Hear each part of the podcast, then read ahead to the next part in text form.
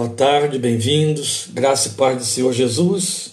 Nós queremos então, já de imediato, partir para a nossa meditação. Você que esteve aí acompanhando nossa página, já viu o nosso tema, Decepcionados com Deus. É um tema que parece assim meio na contramão, não é? De todas as propostas espirituais e expectativas, que já levanta aí, talvez, na, na cabeça de alguns a pergunta: é possível isso? É muito possível isso. É muito frequente isso. E precisamos abordar isso aqui numa abordagem bem didática, porque a nossa proposta é esclarecer, é ensinar, é ajudar pela palavra de Deus, a nossa fé a passar pelas correções, os corretivos que são cabíveis para que tenhamos uma confissão que Deus aprova. Nós vamos, por isso mesmo, introduzir a nossa meditação de hoje com acompanhados aqui pela Lília e pela Naara, que vão entoar um cântico muito conhecido, que faz parte da história da igreja. Tão antigo ele é, curto, mas profundamente verdadeiro, porque está totalmente baseado no texto de Números 23, 23, uma declaração feita por Balaão no momento em que ele estava aprovado por Deus.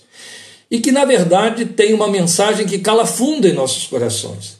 E por que nós queremos esse cântico para introduzir a meditação desta tarde? Exatamente porque ele já começa anulando a perspectiva do que o nosso tema diz, decepcionados com Deus. Porque ele mostra que é impossível estarmos decepcionados com um Deus que não mente, que não falha, que é, prova e confirma e cumpre a palavra que empenhou sobre a nossa fé e sobre a nossa, a nossa esperança. E posto isso, nós queremos, enquanto você é, está ouvindo aí, se preparando, já se ajustando, ler o nosso texto, o texto em que vamos basear a meditação. Então, vamos fazer assim. Eu vou fazer a leitura que está em Lucas, Evangelho de Lucas, capítulo 24. E você, por favor, acompanhe a minha leitura dos versículos 13 a 32. Vou fazer a leitura em Lucas 24, em seguida elas vão louvar ao Senhor e logo depois, então, tomaremos a palavra que, como já anunciamos, hoje nós vamos ocupar um pouco mais de seu tempo. Então, indo para Lucas, Evangelho, último capítulo, capítulo 24 de Lucas, versículos 13 a 32. Naquele mesmo dia, dois deles estavam indo para um povoado chamado Emaús, a 11 quilômetros de Jerusalém. No caminho conversavam a respeito de tudo que havia acontecido. Enquanto conversavam e discutiam, o próprio Jesus se aproximou e começou a caminhar com eles, mas os olhos deles foram impedidos de reconhecê-lo. Ele lhes perguntou: Sobre o que vocês estão discutindo enquanto caminham? Eles pararam com os rostos entristecidos. Um deles, chamado Cleopas, perguntou-lhe: você é o único visitante em Jerusalém que não sabe das coisas que ali aconteceram nestes dias. Que coisas? perguntou ele. O que aconteceu com Jesus de Nazaré? responderam eles. Ele era um profeta, poderoso em palavras e em obras diante de Deus e de todo o povo. Os chefes dos sacerdotes e as nossas autoridades o entregaram para ser condenado à morte e o crucificaram. E nós esperávamos que era ele que ia trazer a redenção a Israel. E hoje é o terceiro dia desde que tudo isso aconteceu. Algumas das mulheres entre nós nos deram susto hoje. Foram de manhã bem cedo ao sepulcro e não acharam o corpo dele. Voltaram, nos contaram ter tido uma visão de anjos que disseram que ele está vivo. Alguns dos nossos companheiros foram ao sepulcro e encontraram tudo exatamente como as mulheres tinham dito, mas não o viram. Ele lhes disse: Como vocês custam a entender e como demoram a crer em tudo que os profetas falaram? Não devia o Cristo sofrer estas coisas para entrar na sua glória? E começando por Moisés e todos os profetas, explicou-lhes o que constava a respeito dele em todas as Escrituras. Ao se aproximarem do povoado para o qual estavam indo, Jesus fez como que ia mais adiante. Mas eles insistiram muito com ele. Fique conosco, pois a noite já vem, o dia já está quase findando. Então ele entrou para ficar com eles. Quando estava à mesa com eles, tomou o pão, deu graças, partiu e o deu a eles. Então os olhos deles foram abertos e o reconheceram, e ele desapareceu da vista deles.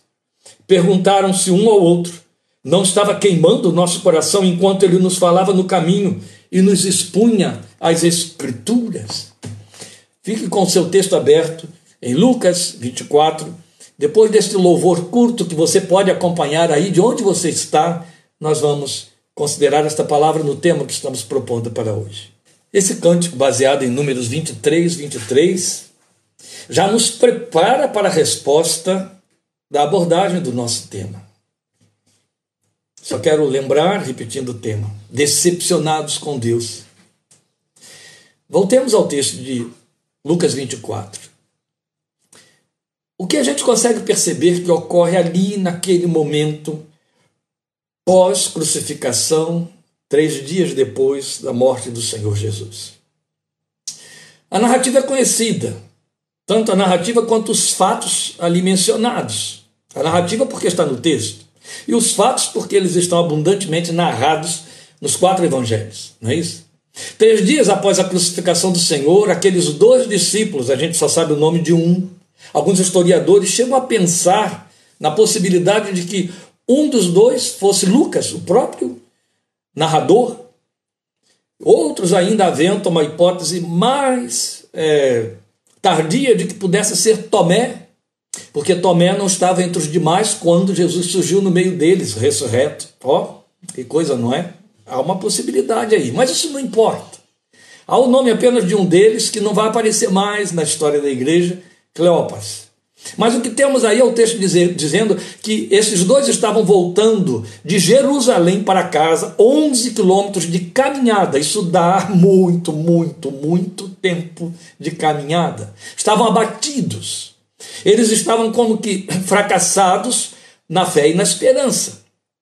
A versão que eu estou usando, ela diz que eles traziam os rostos entristecidos. É interessante porque Provérbios 15, 13 diz que pela dor do coração o espírito se abate. Então, se o rosto mostrava o que ia lá dentro, imagine o tamanho da tristeza, como esse coração estava pesado, além do luto, não é verdade? Porque havia o luto pela morte do Senhor tranquilamente. A nova versão internacional, essa onde eu li o texto que você ouviu aí a leitura, diz: O coração angustiado oprime o espírito. O texto de Provérbios 15, 13.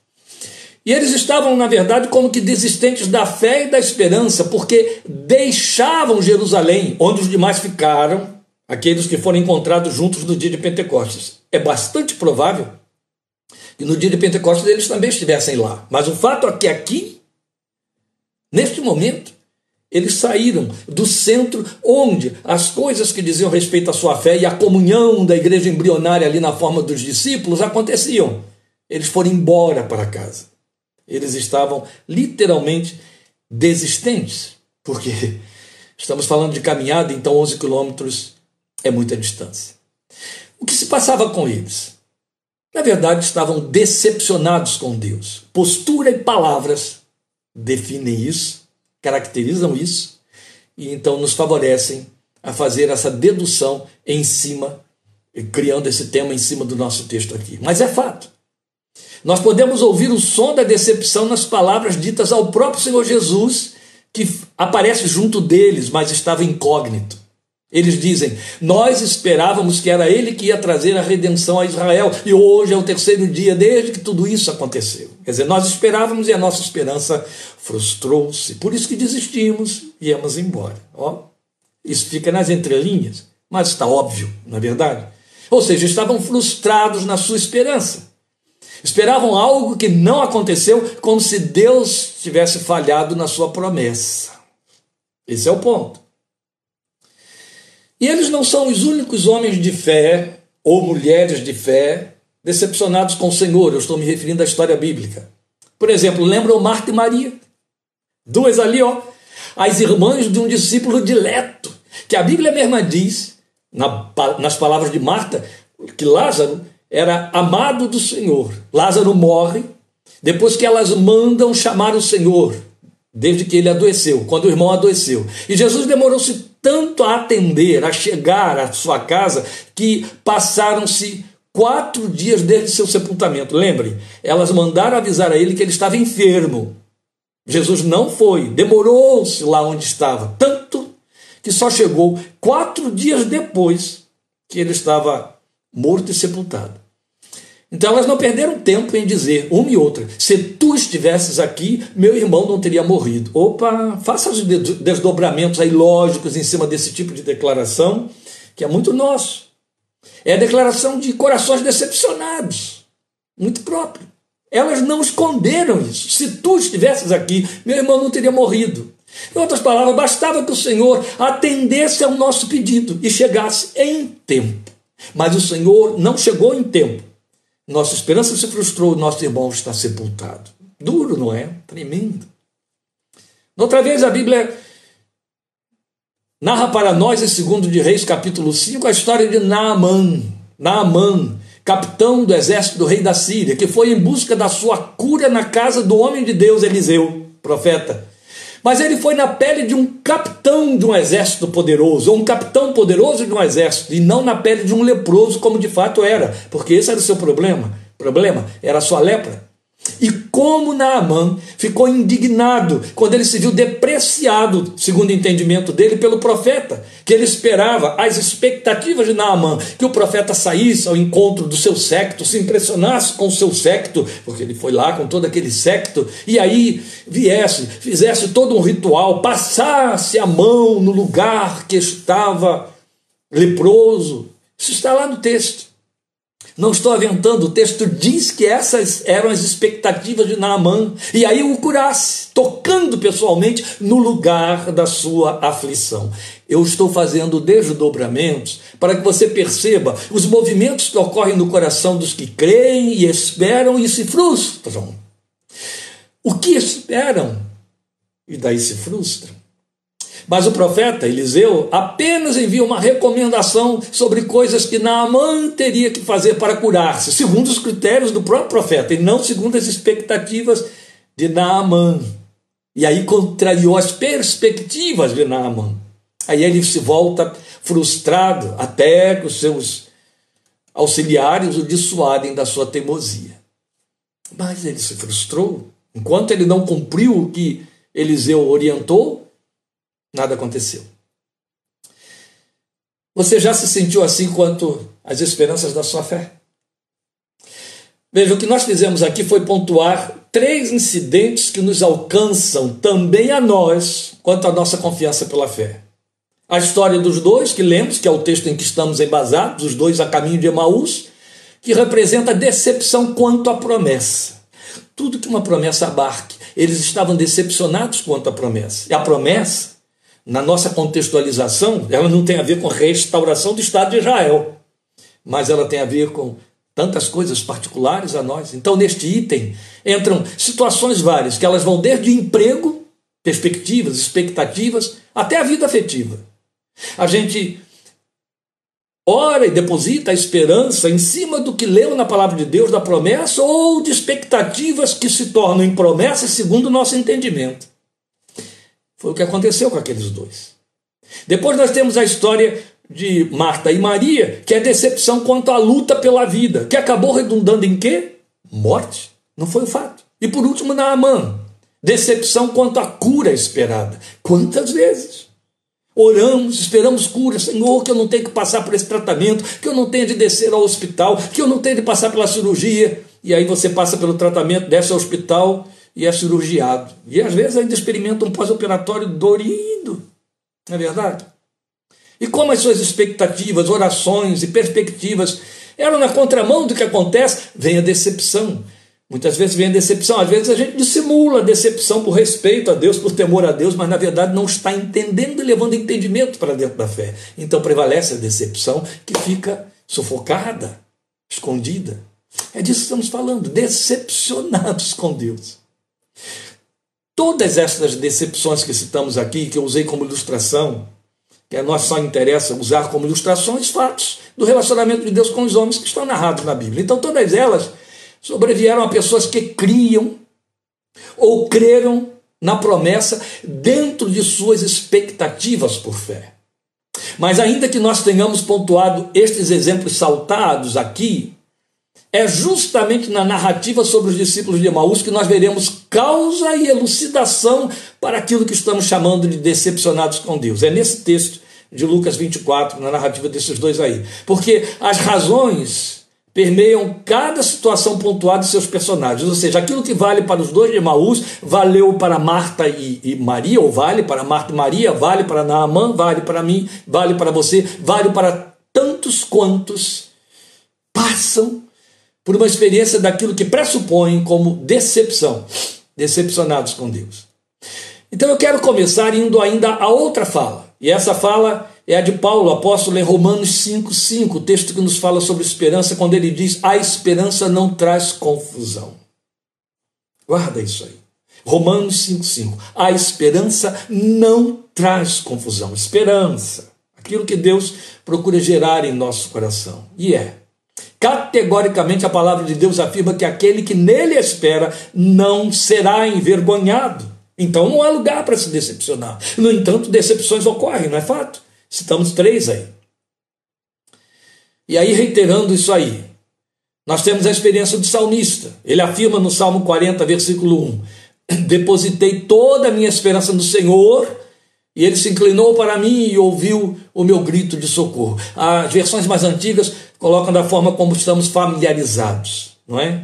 Esperei confiantemente pelo Senhor e ele se inclinou para mim e ouviu quando clamei por socorro. Foi transformado em cântico, então você sabe de cor, não é verdade?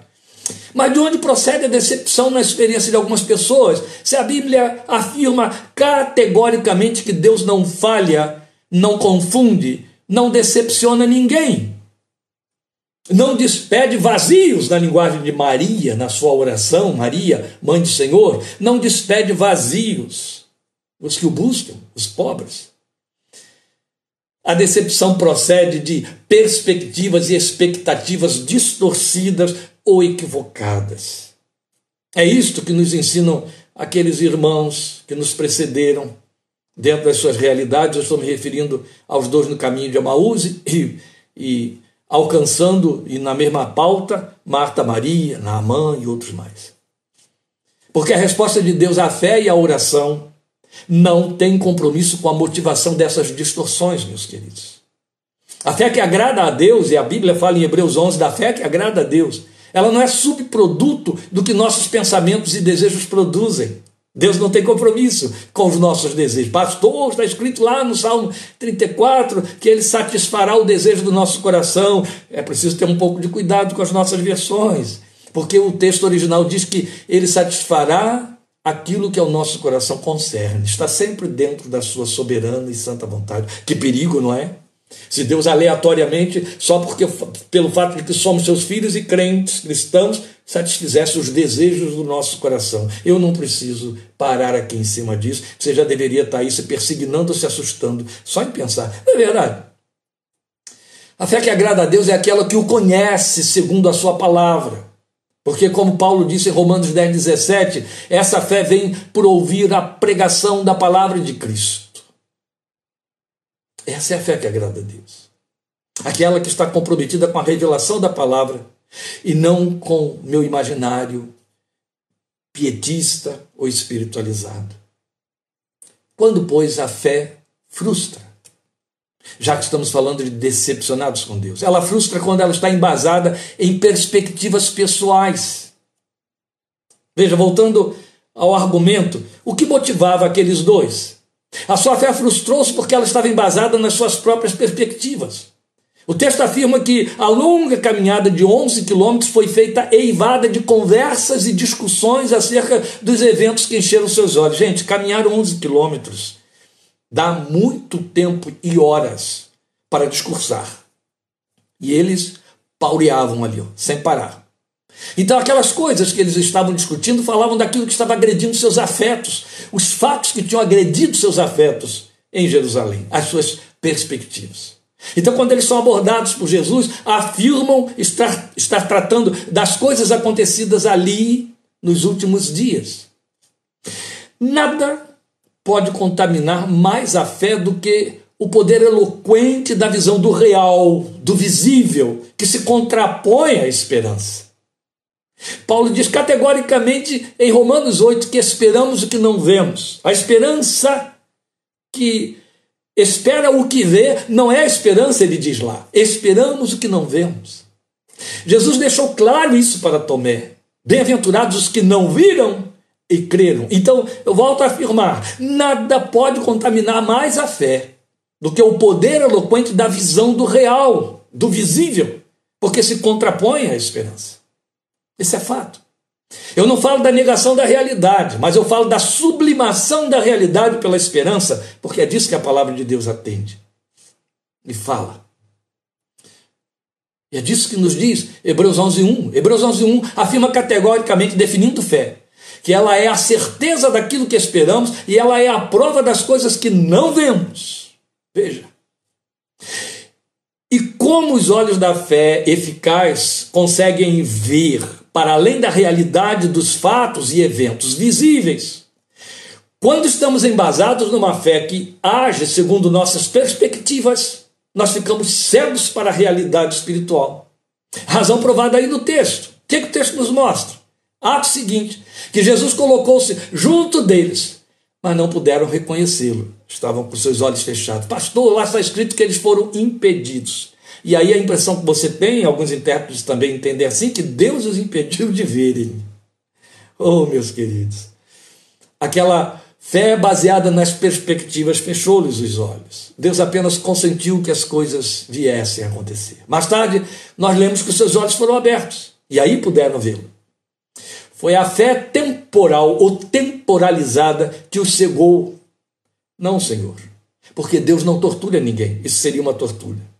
Mas quando a nossa fé quer sinais para que ela possa existir, e a nossa esperança possa se basear em cima de sinais, em evidências, ela deixa de ser fé e outro tanto deixa de ser esperança. Ou a fé corre para a pessoa de Deus, para o que Deus diz a despeito das circunstâncias, ou ela não é fé. A fé também frustra quando ela está embasada em expectativas pessoais, não só perspectivas, mas expectativas. Perspectivas é o que eu sonho, expectativas é o que eu desejo, entende? Depois nós temos então esse outro sintoma. Então, tanto quanto a fé distorcida embasou a falsa perspectiva, essa mesma fé distorcida, no caso desses dois, ela estava embasada nas suas expectativas. Então, a semelhança dos demais discípulos, porque aí não foi só o caso deles, eles distorceram as promessas trazendo-as para um plano que atendia somente às suas vontades. Lembram? Até mesmo estivemos considerando isso em Minuta da Fé. 40 dias depois de Jesus ressurreto, ministrando para eles, falando do reino, falando do reino, quando Jesus vai se despedir deles, a pergunta que levantam é: restaurarás tu neste tempo o reino a Israel? Três anos e meio caminhando com ele, ouvindo ele dizer, inclusive diante de Pilatos: Meu reino não é deste mundo. Ainda Jesus, 40 dias ali falando sobre o reino do céu, e eles estão com expectativas temporais e terrenas, trazendo-as para um plano que atendia somente às suas vontades. Então a promessa apontava a restauração espiritual de Israel, né? propalada, essa restauração estava propalada durante séculos pelos velhos profetas, restauração espiritual, mas foi totalmente entendida segundo os desejos, temporalizada. Eles a pretenderam uma restauração política. Assim estavam aqueles dois, expectativas e desejos voltados para si mesmos, para o que é visível, para o seu próprio umbigo. Nós fazemos isso. Nós estamos tão condicionados ao falso conceito de que nosso relacionamento com Deus visa nossos próprios sonhos e interesses, e com isso embalamos esses sonhos e interesses com o nome de necessidade, e nós esquecemos qual é o propósito com que somos alcançados pelo Evangelho. Esquecemos que nossas vidas, tanto quanto as bênçãos a ela, a elas, nossas vidas pertinentes, têm um compromisso com o propósito de Deus para Deus, primeiramente. É do âmbito do que está em Efésios 1:3. Bendito Deus e Pai de nosso Senhor Jesus Cristo, qual nos tem abençoado com toda a sorte de bênçãos espirituais nos lugares celestiais em Cristo Jesus.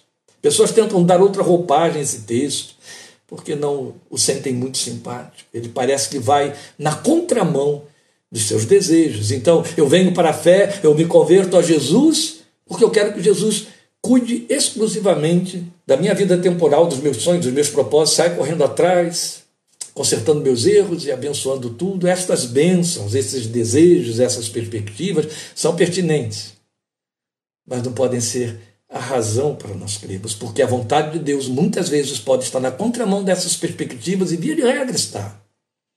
Porque são desejos delimitados por nossa natureza e nossas limitações temporais. São desejos calcados lá no nosso interior, em um coração que nós não controlamos, como a Bíblia diz, não conhecemos, como a Bíblia diz. Deus não pode estar comprometido com esses desejos. Não é só. Só Ele tem a capacidade de ver além o resultado desses desejos. Eu não, você também não. Entende?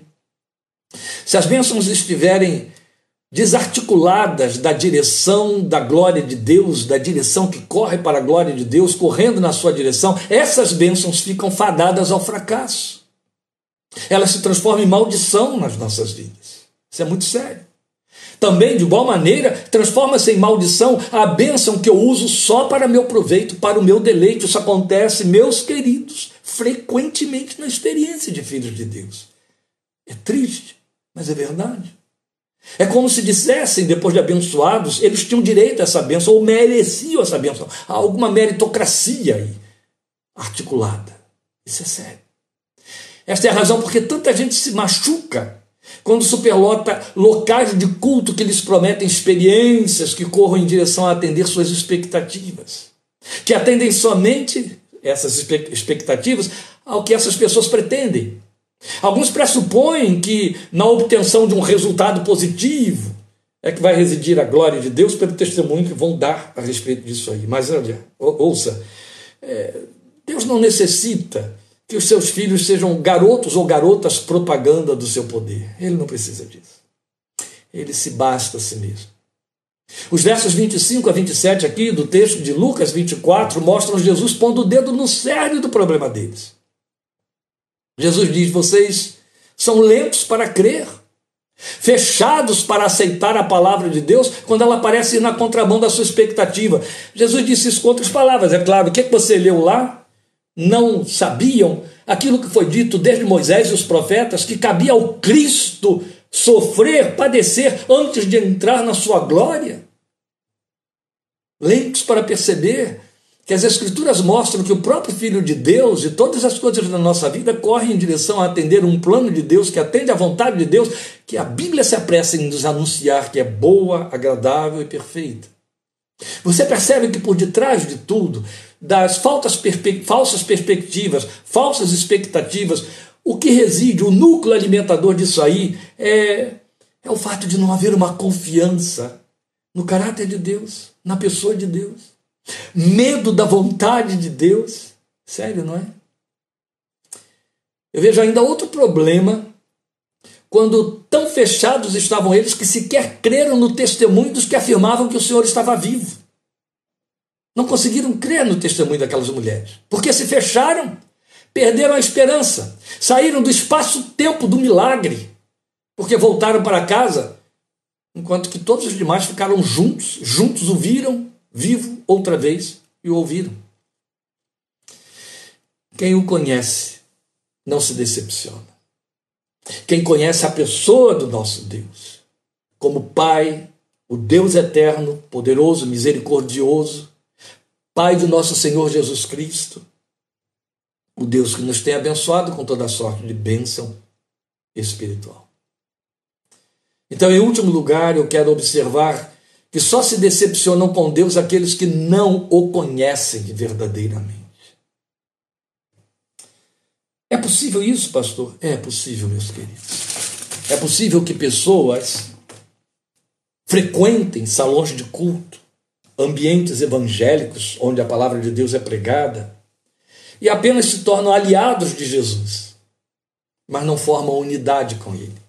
A Bíblia tem uma ilustração muito bela para isso, eu não posso entrar lá com detalhes por causa do nosso tempo, mas conta, por exemplo, que quando Salomão, o filho de Davi, assume o trono, havia dois pretendentes ao trono que então encabeçaram uma rebelião, uma traição. Joabe, que era primo de Salomão e que foi é, é, sobrinho de Davi, foi o auxiliar direto de Davi, era ministro da guerra de Davi, do pai, e o próprio irmão de Salomão. E o texto diz para nós que quando Salomão então assume o trono e toma conhecimento da traição dos dois, manda que então a justiça seja feita, eles sejam procurados e mortos como traidores. Quando eles viram que a sentença do rei foi dada e não havia escape para eles, os dois correm para o templo, para o tabernáculo. Tá? O templo ainda não existia. Eles sabiam que, pela lei, no altar de Deus, sangue humano não poderia ser derramado. E então o que, é que eles fazem? Eles correm para lá, um por sua vez, cada um por sua vez. Correm para o, o tabernáculo e se colocam junto do altar do sacrifício.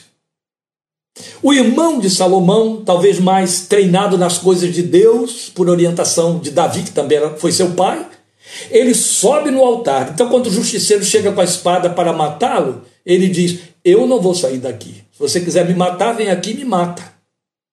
Sabe, isso é um, é um fato histórico que tem toda uma simbologia muito bela. Porque o altar do sacrifício representa Jesus na minha vida e na sua e o sacrifício dele.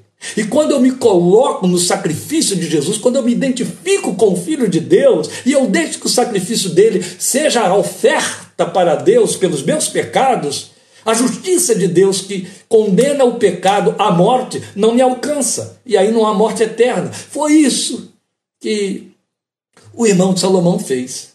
E o justiceiro voltou para Salomão para dizer: Olha, ele está em cima do altar, eu não pude fazer nada. Ele disse que morre ali. Mas ele estava pedindo perdão a Salomão. Então Salomão disse: Diga a ele que desça do altar, ele está perdoado. E Joabe, o primo do rei, correu para o mesmo lugar depois.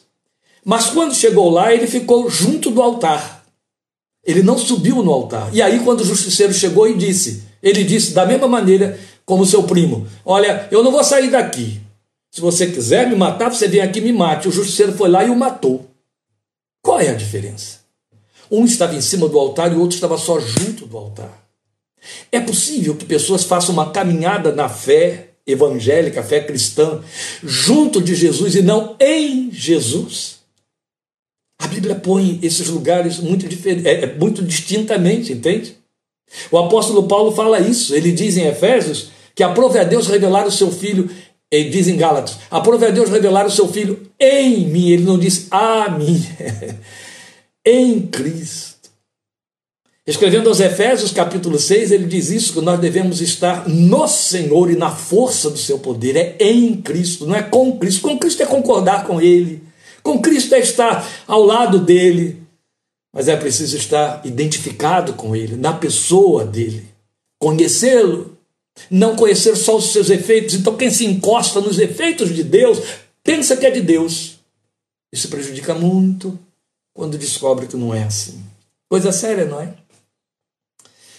Esta é a razão porque nós estamos dizendo que só se decepcionam com Deus aqueles que não o conhecem verdadeiramente.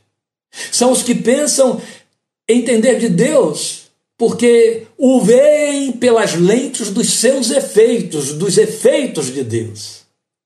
Os efeitos de Deus, os fenômenos atribuídos a Ele como milagres e operações maravilhosas, que de fato procedem dele quando por Ele operados. Esses efeitos não podem ser a sustentação de nossa fé, porque não definem o nosso Deus. Entende?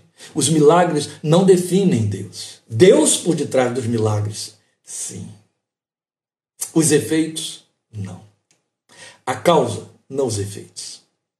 Em toda a história do trato de Deus com os homens, é fato que os seus efeitos sofreram suspensão circunstancial, muitas vezes.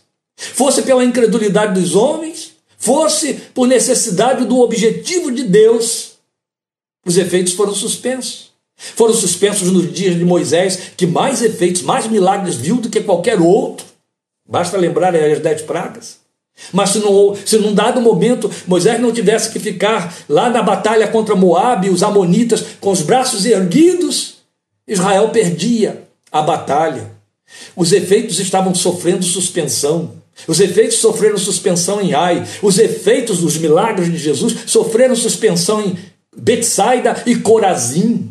Diante de Herodes, que esperava isso, diante daquela geração que estava ao redor dele em Cafarnaum. Oh, meus irmãos, milagres sofrem suspensão, sim.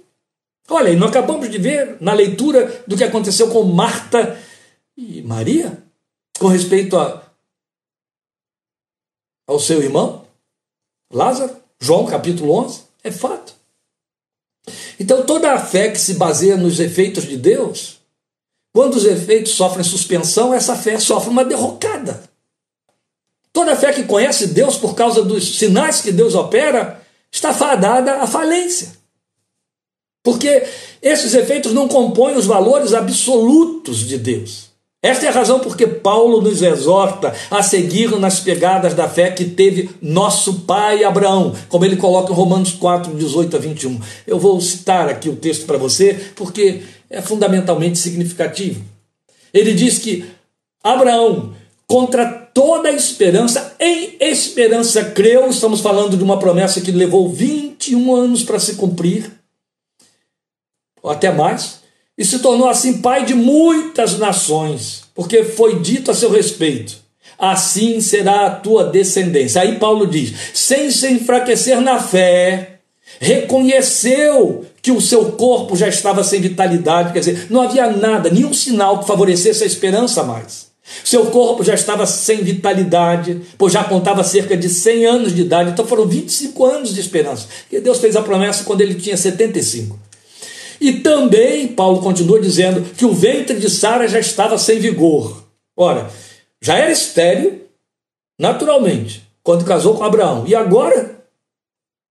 Santo Deus totalmente sem vigor. Aí o texto diz: mesmo assim, não duvidou, nem foi incrédulo em relação à promessa de Deus, mas foi fortalecido na fé e deu glória a Deus, estando plenamente convencido ou convicto, como dizem versões mais antigas, de que aquele que prometeu era poderoso para cumprir. Olha, não há jogo de palavras aqui, há uma mensagem muito definida. Abraão pôde esperar 25 anos a despeito das circunstâncias dizerem o contrário, paulatinamente, de forma intensiva, de tal maneira que Paulo disse que isso foi esperar contra a esperança, porque ele cria em quem prometeu. Ele não cria simplesmente na promessa, mas em quem a realizou, na palavra de quem realizou. Ele cria na fidelidade de quem falou, a despeito das circunstâncias. É algo incomum essa fé no coração de Abraão é, tanto é que ele se tornou fé, é pai dos que creem, e Paulo toma como protótipo da sua fé aquela fé que nos justifica em Cristo Jesus. E é fato de que milagre não é só o que é incomum ou fenomenal. Nós estamos muito acostumados com nossos dogmas, meus queridos, até em toda a cristandade, a pensar em milagre como o efeito fenomenal, aquilo que rompe na história, indo na contramão de todas as perspectivas físicas, biológicas, etc. Isso é milagre. A vida é um milagre. A vida é um milagre de Deus. Viver é milagre de Deus. Você vive porque um milagre aconteceu. Você está sendo sustentado em vida porque há um milagre acontecendo. E no que, no que diz respeito ao mundo todo, e não apenas no que diz respeito à igreja, a Bíblia diz que a misericórdia de Deus está pairando sobre este mundo, sobre justos e injustos, sobre maus e bons. Isso é milagre. Entende? É isso. A vida é dom divino. É um ato de milagre. Outro tanto, a palavra de Deus diz que andamos por fé e não pelo que vemos. E a fé aceita milagres. A fé consegue ver milagre onde outros veem casualidade, acasos. A palavra de Deus se apressa a nos assegurar que nele não há mudança nem sombra de variação. Daí o cântico que elas entoaram aqui, baseado em Números 23, 23. Outro tanto, ele próprio testifica a seu respeito, dizendo: Eu, o Senhor, não mudo. É por isso que a sua palavra assegura o que ouvimos do cântico. O que ele prometeu é certo que o fará. Aleluia! E faz. Eu lembro de uma história que eu li ou ouvi um testemunho num encontro de missionários já faz anos. Então eu não tenho mais os detalhes e eu deveria até dispensar essa história para não usar como ilustração, já que me faltam dados, mas ela é verdadeira, não importa a maneira como eu a ponha, aí talvez truncada por conta de falhas na memória, apesar de que eu tenho boa memória, mas já fazia muitos anos e, e porque eu peguei aquilo numa, num testemunho. Mas eu lembro da história de duas missionárias que estavam se preparando para exercer um trabalho missionário evangelístico num país fechado para o evangelho, um país que não conhecia o evangelho da Ásia. Isso demandou muitos anos de preparação. Não foi só a preparação teológica, mas uma adaptação cultural, o estudo da cultura e o estudo da língua. Mecanismos, ferramentas indispensáveis para quem pretende pregar na terra dos outros. Então elas tiveram que estudar, mesmo sabendo que o país era fechado, isso não, não impedia para serem vocacionados. Então, primeiro você entende que essas moças estavam conscientes de que foram chamadas por Deus. Havia promessas ali, sonhos desenvolvidos, não é? Anos gastos na preparação. Quando chegou às vésperas, já preparadas de entrarem naquele país, elas tomam conhecimento de que o país se fechou totalmente.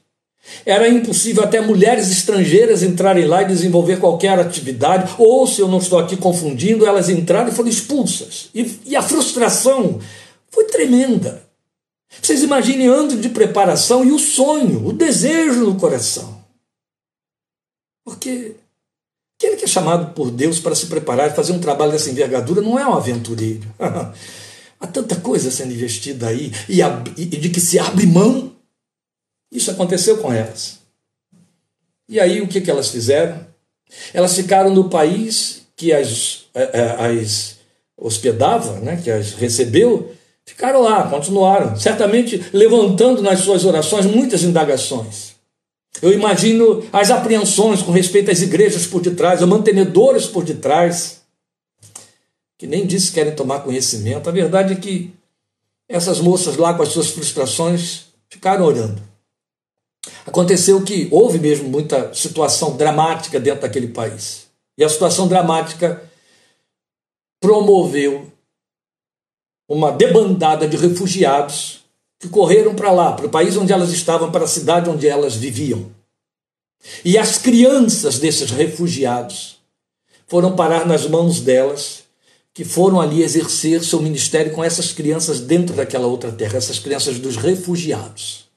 Ali elas ministraram, criaram uma escola, deram aulas, ensinaram aquelas crianças e pregaram a palavra de Deus para as crianças. Os anos passaram, essas crianças cresceram. E os meninos se transformaram em jovens que, convertidos e chamados por Deus, voltaram para o seu país, que os recebeu porque eram legitimamente cidadãos. E lá eles disseminaram o evangelho ao longo de todas as fronteiras daquele país onde elas não puderam entrar e que, se tivessem entrado, seriam apenas duas, ministrando durante anos a duras penas. Agora o que acontece é que dezenas de missionários saem de suas mãos, vão lá para dentro e realizam a obra para a qual elas foram preparadas e que não se cumpriu dentro das suas expectativas e perspectivas. Essa história é real.